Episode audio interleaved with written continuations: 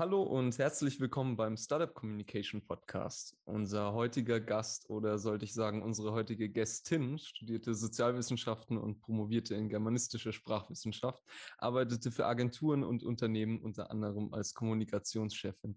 Heute ist sie Professorin für angewandte Public Relations an der Hochschule Hannover, gründete 2020 die PR-Agentur Segmenta Futurista und ist ganz nebenbei noch Mutter von zwei Töchtern.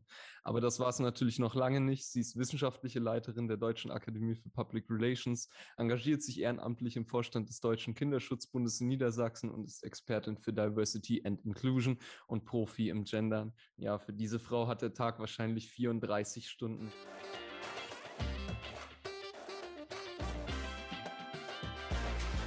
Herzlich willkommen, Frau Annika ja. Schach. Ja, vielen Dank für die Einladung. Ich freue mich dabei zu sein und äh, danke auch für die ausführliche Vorstellung. Ich hoffe, das und, war jetzt alles äh, richtig so. Das war alles, das war alles korrekt und äh, ähm, äh, Sie dürfen auch gerne äh, Gast sagen. Ähm, ich bestehe nicht auf Gästin, obwohl es das Wort ja tatsächlich auch schon sehr lange gibt und äh, ich glaube, die Gebrüder Grimm das tatsächlich auch verwendet haben. Aber mit Gast bin ich völlig einverstanden. Wie oft kam jetzt der Gag schon vor bei der Vorstellung? Kommt das öfter vor? Oder? Nee, also manchmal werden natürlich, ich glaube, ich äh, kenne mittlerweile ähm, alle Gags zur gendergerechten Sprache und äh, genau, G Gast und Gästin, da wurde sich natürlich grundsätzlich immer ein bisschen drüber aufgeregt, weil viele das so komisch finden, dann die weibliche Form zu verwenden. Ja, klingt, klingt auf jeden Fall ungewohnt. Ja, wir mhm. beschäftigen uns heute mit Diversity und äh, Gendern. Und ähm, ja, gerade Gendern ist ja ein Thema, was unfassbar polarisiert gerade und ähm, ja, so als außenstehende Person, ähm, die sich jetzt nicht viel mit dem Thema beschäftigt, könnte man ja denken, es ist schon wahnsinnig viel passiert, weil man hat irgendwie Sternchen hier und ähm, hat ja vor einigen Jahren eben das äh, divers in den Stellenbeschreibungen dazu bekommen. Aber eigentlich ist es ja nur die Spitze des Eisbergs im Grunde genommen. Und ähm, was sind denn Ihrer Meinung nach wichtige Themen und Dinge, die schnell geändert werden sollten in unserer Alltagskommunikation? Ja, also das Thema Gendern ist natürlich nur eines grundsätzlich äh, beim Thema Diversity und Inclusion. Ähm, da gibt es ja auch noch weitere Punkte, äh, wie zum Beispiel Barrierefreiheit in der Kommunikation. Das ist sicherlich ein Punkt, der nicht so schnell geändert werden kann, aber sicherlich sehr, sehr wichtig ist, dass eben Kommunikation möglichst viele Menschen erreichen kann. Wir auch verstehen. Ähm, und auch das Thema Gender beschäftigt uns eigentlich ja schon sehr, sehr lange. Da ging es dann immer um die Darstellung von Männern und Frauen. Und äh, tatsächlich ähm, sehe ich die Lage im Moment auch so, dass sich natürlich wahnsinnig viel aufgeregt wird über diese Sonderform, ja, das Sternchen und den Doppelpunkt.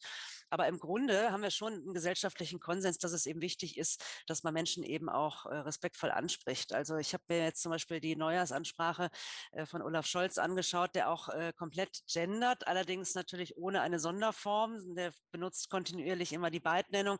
Und selbst Angela Merkel, das haben wir uns ja auch nochmal angeguckt im Seminar, ähm, tut das auch schon. Und äh, deswegen glaube ich, ähm, ja, ist man so in der Mitte dieser ganzen Bewegung und ähm, das ist natürlich ein wichtiger Punkt, äh, dass wir auch äh, grundsätzlich äh, mehr Gleichberechtigung in der Gesellschaft fördern wollen und ähm, auch die, der weitere Punkt natürlich vielleicht auch Stereotype und Diskriminierungen abbauen wollen. Und das sind alles Punkte, die man natürlich nicht durch Sprache lösen kann, aber wo Sprache natürlich ein wichtiger Aspekt dabei ist. Und ja, deswegen glaube ich, kann man viele Dinge vielleicht relativ schnell anstoßen, aber gerade Sprachwandel natürlich etwas ist, äh, was sich so nach und nach und wirklich über Jahre hinweg erst zeigt und äh, dann auch umsetzen lässt. Ja, es ist ja sozusagen das Mittel, mit dem man dann diese ähm, äh, Inklusion dann praktisch bewirken will und nicht irgendwie genau. jetzt mhm. da, da, das Ding, was gemacht werden muss. Ähm, äh, ja, es ist ja nur das Mittel, um, um was zu verändern. Ähm, ja, gerade genau. in unserer Branche, sage ich mal, wird ja unfassbar viel getextet und ähm, publiziert. Und glauben Sie, dass die Zukunft des Pressetexts ähm, wirklich äh, von Gender-Sternchen, Gender-Gap und so geprägt sein wird und dass die Texte einfach irgendwann so lang sind, weil man alles inkludiert? Oder ähm, gibt es da schon irgendwelche äh, Lösungsansätze, sage ich mal, wie man das besser machen kann? Ja, ich glaube, äh, es ist einfach natürlich grundsätzlich wichtig, eine hohe Textkompetenz zu haben, bei uns im Job ja sowieso, weil, äh, wie Sie ja schon gesagt hatten, auch, ähm, man viel mit Texten arbeitet und dann einfach das komplette Spektrum der deutschen Sprache ausschöpft, ja? Also, dass Texte eben nicht so geschrieben sind, dass man 20 Mal das Gender-Sternchen verwendet, sondern dass man eben verschiedene Möglichkeiten, verschiedene Textstrategien einsetzt und so die Texte auch ähm, äh, nicht unleserlicher macht, sondern manchmal fällt es tatsächlich gar nicht auf. Ne? Man, man, kann Dinge umformulieren, man kann Partizipien nutzen, Beidnennung, ähm, man kann zwischen weiblichen, männlichen und äh, neutralen Formen wechseln. Und ich glaube, manche Begriffe werden sich auch durchsetzen. Teilnehmende einer Veranstaltung, die Mitarbeitenden im Betrieb und so weiter. Ähm, das sind, glaube ich, äh, Begriffe, die sich dann auch durchsetzen, weil sie einfach äh, auch einen Text nicht länger machen. Und äh, ich glaube schon, dass es da eine Entwicklung gibt, wobei wir ja auch äh, äh, Unternehmen beraten auf ihrem Weg zu einer Sprachveränderung im Unternehmen. Und da muss man halt immer gucken, was passt halt zur Organisation und äh, was hat auch Akzeptanz, weil das hilft natürlich nichts, wie das so in dieser öffentlichen, aufgeregten Debatte immer ist, äh, dass die Menschen ähm, das so überhöhen und dass dann da so ein politischer, ideologischer Kampf draus gemacht wird. Ähm, es ist schon wichtig, dass die ähm, Sprechenden das akzeptieren und äh, die Schreibenden das dann auch umsetzen können, dass einfach äh, praktikabel ist. Ne? Also ähm, wenn man bei jeder Pressemitteilung die doppelte Zeit braucht, dann ist es für Agenturen sicherlich auch nicht äh, vom Geschäftsmodell her sinnvoll, ähm, da zu lange zu überlegen. Ja, es gibt ja Aber ich glaube schon, ich glaube schon, dieses generische Maskulinum, wie man es immer bezeichnet hat, ähm, dass man eben nur die männliche Form verwendet und dann sagt, ja, Frauen und alle anderen sind auch mit gemeint. Äh, das ist wirklich, äh, das, das wird aussterben, glaube ich. Glaube ich ganz fest. Ähm, ja, das wird das irgendwie ja keine viele, Zukunft viele haben. anders immer noch. Es gibt mm. ja mhm. auch sehr, sehr viele Personen des öffentlichen Lebens, sage ich mal, die sich da ähm, ziemlich stark äußern und meinen, das ist mm. ähm, ja ähm, dass die deutsche Sprache praktisch äh, verunstaltet wird durch dieses Gendern mm. und so. Ich habe es neulich gelesen von Didi Hallervorden, der da ja wohl mm. sehr mhm. ähm, stark äh, dagegen ist. Ähm, ja. Ja, also ähm, natürlich gibt es da, äh, gibt's da eine, eine, Debatte drüber. Es gab, gibt ein ganz interessantes Buch Sprachkampf, das ist von Henning Lobin. Ähm, der ist äh, äh, Leiter des Leibniz-Institutes, der das so ein bisschen nachgezeichnet hat, wie das dann auch politisch überhöht wurde, jetzt gerade im Bundestagswahlkampf dass man natürlich sagt, irgendwie äh, die eher konservativ Eingestellten wollen natürlich die Sprache äh, ähm, behalten, wie sie sozusagen, äh, wie sie sie gelernt haben. Ja, aber wenn man sich allein mal Reportagen aus den 70er Jahren anguckt, wie die Leute da gesprochen haben, das ist, äh, klingt für einen ganz merkwürdig und äh, äh, es gibt ja immer viele, worüber man sich aufregen kann. Auch die Anglizismen, äh, eben viele englische ähm, Wörter verwendet werden in der Sprache, da, da, regen sich ja auch einige drüber auf, aber das ist ein ganz normaler ähm, Sprachwandel und Lauf der Dinge. Es ist äh, tatsächlich aber auch so, dass ich auch schon äh, einsehe, dass man äh, natürlich nicht irgendwie Sprache verordnen kann, grundsätzlich in der Gesellschaft und dass ich schon auch wichtig finde, dass jeder natürlich die persönliche Freiheit hat zu kommunizieren, wie er gerne möchte, wenn es natürlich nicht beleidigend, diskriminierend ist. Ähm, das soll jeder so machen. Also Didi Hallervorden äh, kann das gerne so handhaben, wie er das möchte. Ähm, nur in manchen Bereichen, äh, sage ich jetzt mal, ähm, in der öffentlichen Kommunikation von Behörden, wo auch ein ganz bestimmter Auftrag auch dahinter ist, äh, finde ich es eben wichtig. Und ich finde auch, ähm, dass Unternehmen durchaus ihre, von ihren Mitarbeitenden verlangen können, dass sie eine bestimmte Sprache oder sich an bestimmte Sprachregeln halten. Das ist genauso wie ähm, wenn Sie jetzt ein Corporate Design haben, also irgendein Logo und irgendjemand gefällt die Farbe nicht, dann sagt er, kann er auch nicht sagen, nee, das gefällt mir nicht, das nutze ich nicht. Ne? Also ähm, da finde ich schon, dass äh, Unternehmen, die ähm, die Möglichkeit haben, das so für ihre Corporate Language vorzugeben. Es gibt ja auch Unternehmen, die ähm, überhaupt nicht gendern was sagt das in Ihren Augen über das Unternehmen aus, wenn man sich jetzt bewusst entscheidet, äh, gar nicht zu gendern? Ja, also ich glaube, es gibt schon weniger und also weniger Unternehmen, immer weniger Unternehmen, die gar nichts machen. Ähm, es gibt schon viele Unternehmen, die dann zumindest die Beidnennung und so weiter, was eigentlich auch gesellschaftlich akzeptiert ist, irgendwie zu nutzen.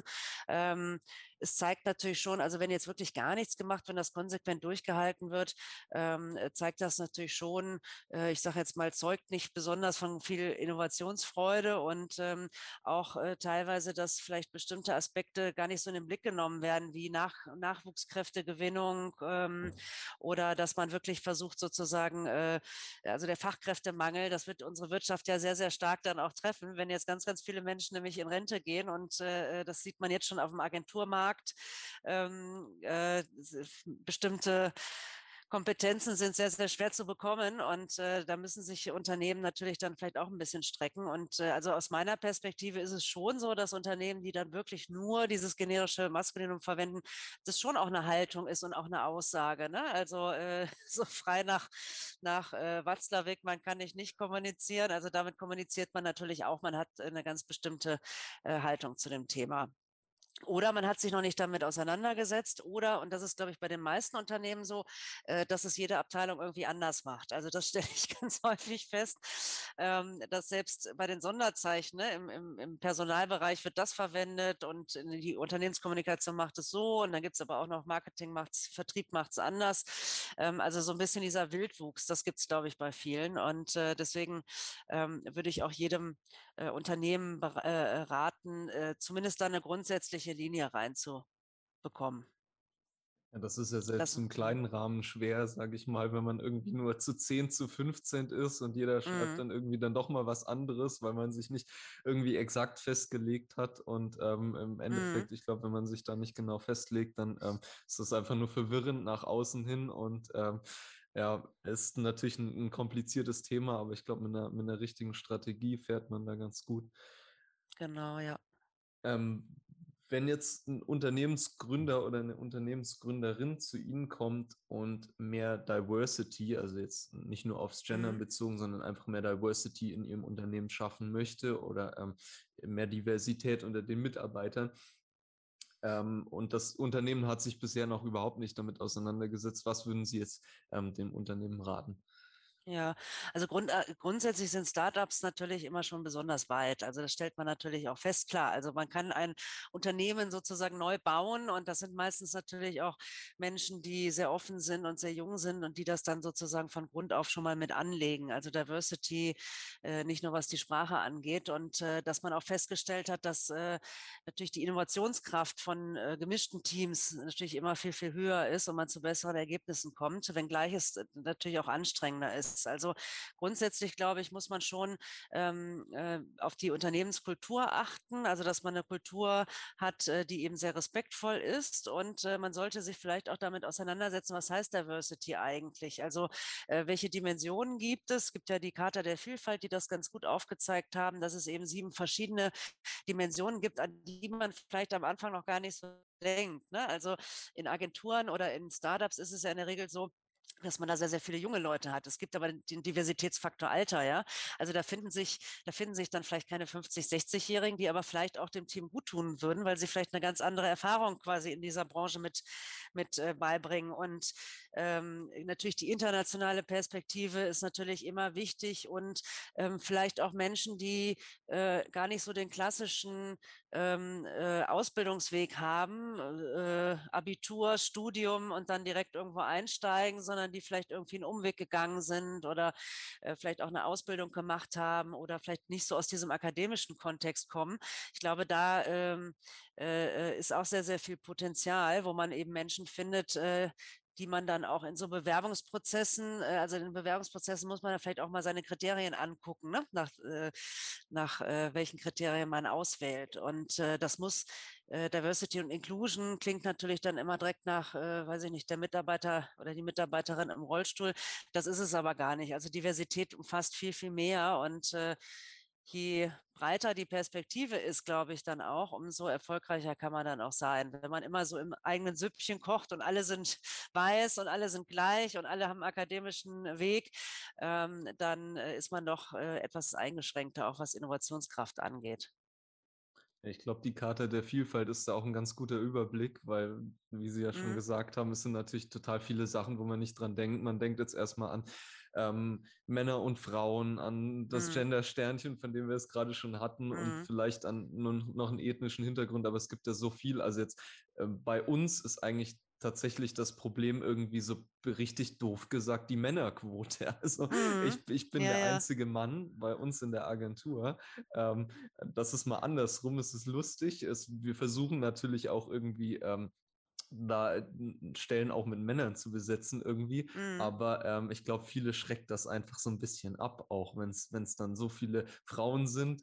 Ähm, vielleicht auch andersrum, wenn eine Frau sich in einem Unternehmen bewirbt, wo total viele Männer sind. Ich glaube, da muss man einfach bei diesen Stellenbeschreibungen auch total aufpassen, wie man das macht und so, dass das Mhm. einfach neutral rüberkommt. Das ist ja auch irgendwie so ein Riesenpunkt in der HR so mittlerweile, dass man eben diese Genau. Diversity dann hat hinten raus.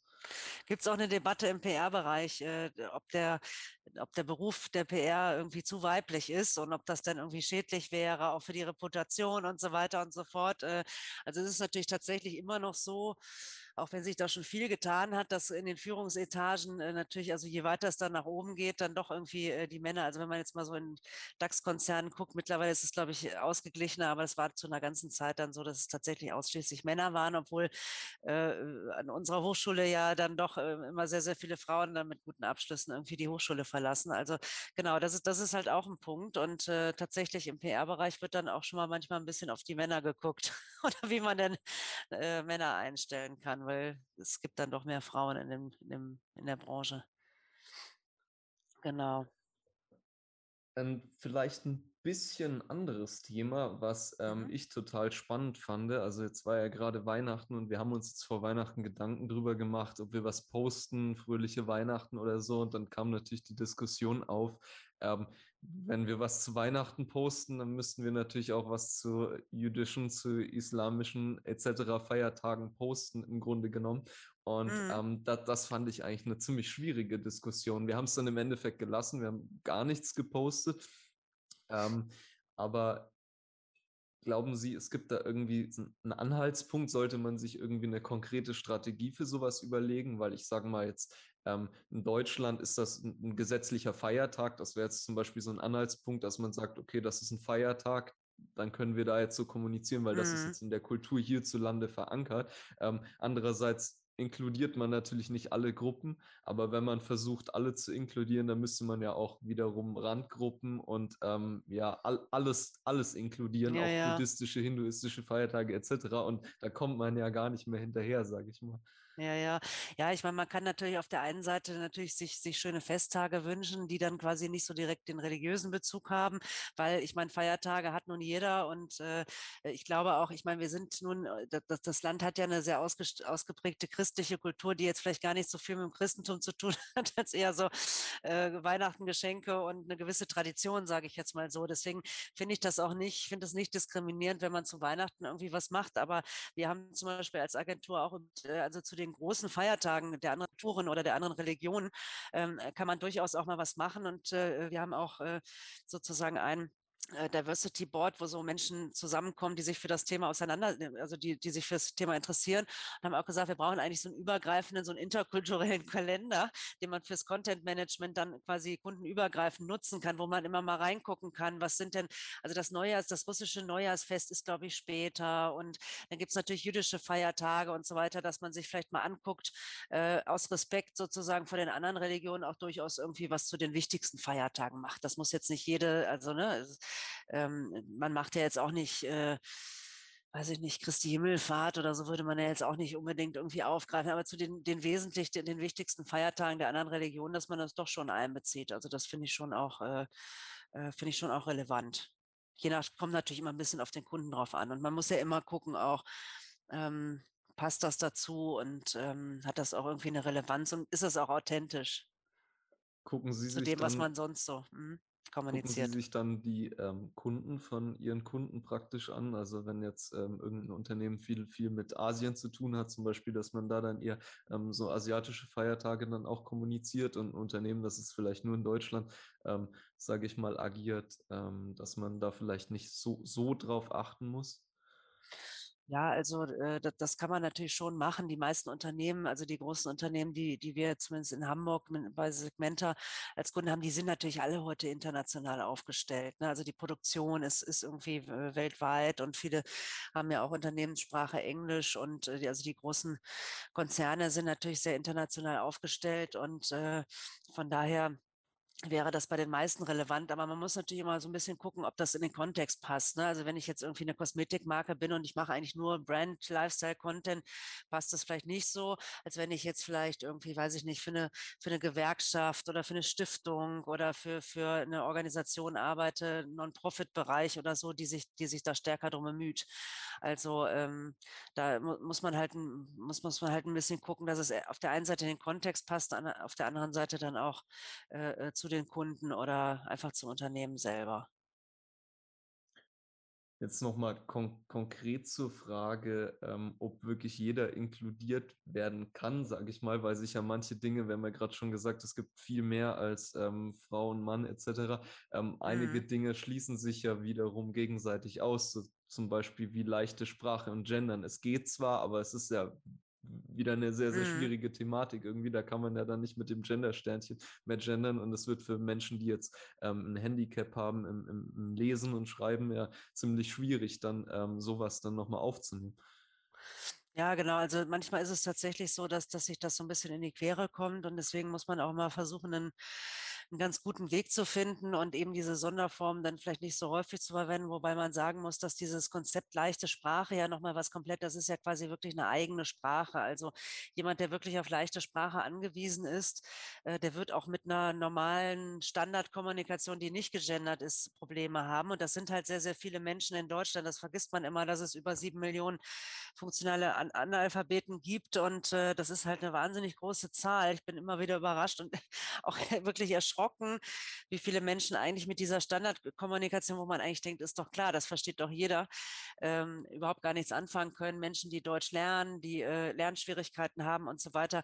Und äh, ich sage mal, dieses Konzept leichte Sprache oder auch Übersetzungen von wichtigen Inhalten in leichter Sprache anzubieten, ähm, das stört eigentlich oder darüber regen sich die Leute dann wahrscheinlich nicht auf, weil das ist quasi, es beeinflusst die Standardsprache nicht. Ne? Dann äh, auf einer Website beispielsweise habe ich ganz normale Website und dann kann man irgendwie oben klicken, klicken, ob man es in Englisch oder in einer anderen Sprache oder in leichter Sprache sich anzeigen lassen will. Das kommt sich da nicht so in die Quere. Und ähm, von daher ist das ein Punkt, der sicherlich in der Zukunft auch noch stärker genutzt wird. Im Moment noch nicht so stark, aber da gibt es ja auch gesetzliche Regelungen, die sich auch ändern auf EU-Ebene demnächst, sodass eben viel mehr Unternehmen auch aus der Wirtschaft angehalten sind, auch solche Angebote zu nutzen, Barrierefreiheit, einfach sozusagen die visuelle Geschichte. Und ähm, ja, deswegen, ja, man, man muss die Sprache, man sollte die Sprache durchs Gender nicht noch komplizierter machen, um eben genau diesen Personen dann es leichter zu machen. Und äh, auch dieser Punkt, Vorleseprogramme, das ist ja auch noch nicht hinreichend geklärt, äh, äh welchen der Blinden, äh, Sehbehinderten Blindenverband hat sich fürs Gender Sternchen zwar ausgesprochen, aber da gibt es auch solche und solche Haltungen, was jetzt irgendwie sinnvoller wäre.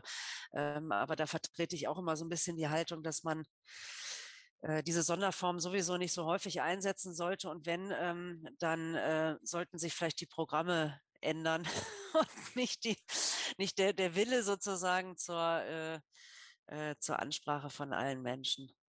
Habe jetzt neulich gelesen, der Doppelpunkt sei ähm, irgendwie äh, da ganz gut, wenn man äh, diese Reader hat. Ähm, so ein Bericht von, von jemandem, der eben, äh, ich glaube, ein Journalist, der ähm, sehbehindert ist und ähm, er meinte irgendwie, der Doppelpunkt würde ihm am meisten helfen dann. Ähm, ja, genau, glaub, da gibt es nämlich ganz unterschiedliche. Mh.